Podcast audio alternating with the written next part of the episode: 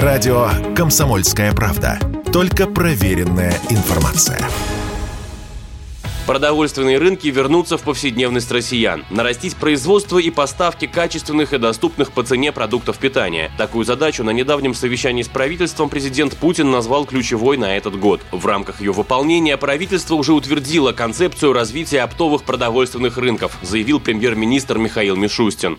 Реализовывать эти указания правительство будет, в том числе создавая систему оптовых продовольственных рынков, чтобы помочь российским сельхозпроизводителям сбывать свою продукцию как можно ближе к потребителю в крупных городах. Это позволит обеспечить широкий выбор продуктов для всех желающих. Ведь помимо оптовых продаж, там будут созданы условия для розничной торговли.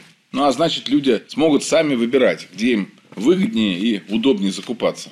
Необходимо будет скорректировать законодательство, ну а также внести изменения в национальные стандарты – Реализовывать концепцию создания новых рынков будет правительство совместно с Минпромторгом. Одна из ее целей – помочь малым производствам выйти на рынок. Но выиграют от этого и покупатели, сказал радио КП Петр Шелищ, председатель Союза потребителей России мы, потребители, должны приветствовать такую инициативу, потому что это значит, что конкуренции станет больше, а ведь эти рынки станут конкурентами федеральным торговым сетям, да и региональным торговым сетям.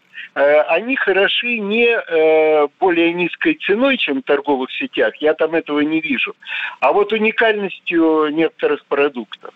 Действительно ли, как считает глава Союза потребителей, такие рынки составят конкуренцию сетевым супермаркетам? Этот вопрос мы задали Андрею Карпову, председателю правления Ассоциации экспертов рынка ритейла говорить о том, что это должно являться конкуренцией сетям, да, да нет, конечно. Каждый формат имеет свое а, предназначение. Создать такого рода площадки, оно в любом случае правильно, потому что, условно говоря, сейчас где-то, может быть, именно малым фермерам зачастую затруднен сбыт, в силу того, что реальный фермер, который занимается производством, он, в принципе, не должен заниматься продажами у него физически нету такой возможности и времени ездить на рынке где-то товар продавать. Соответственно, вот он должен как раз иметь возможность куда-то его сдать, э, так, чтобы его товар там саккумулировали.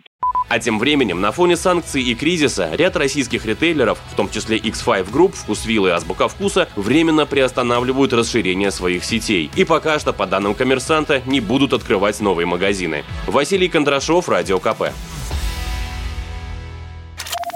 Чтобы получать еще больше информации и эксклюзивных материалов, присоединяйтесь к радио «Комсомольская правда» в соцсетях.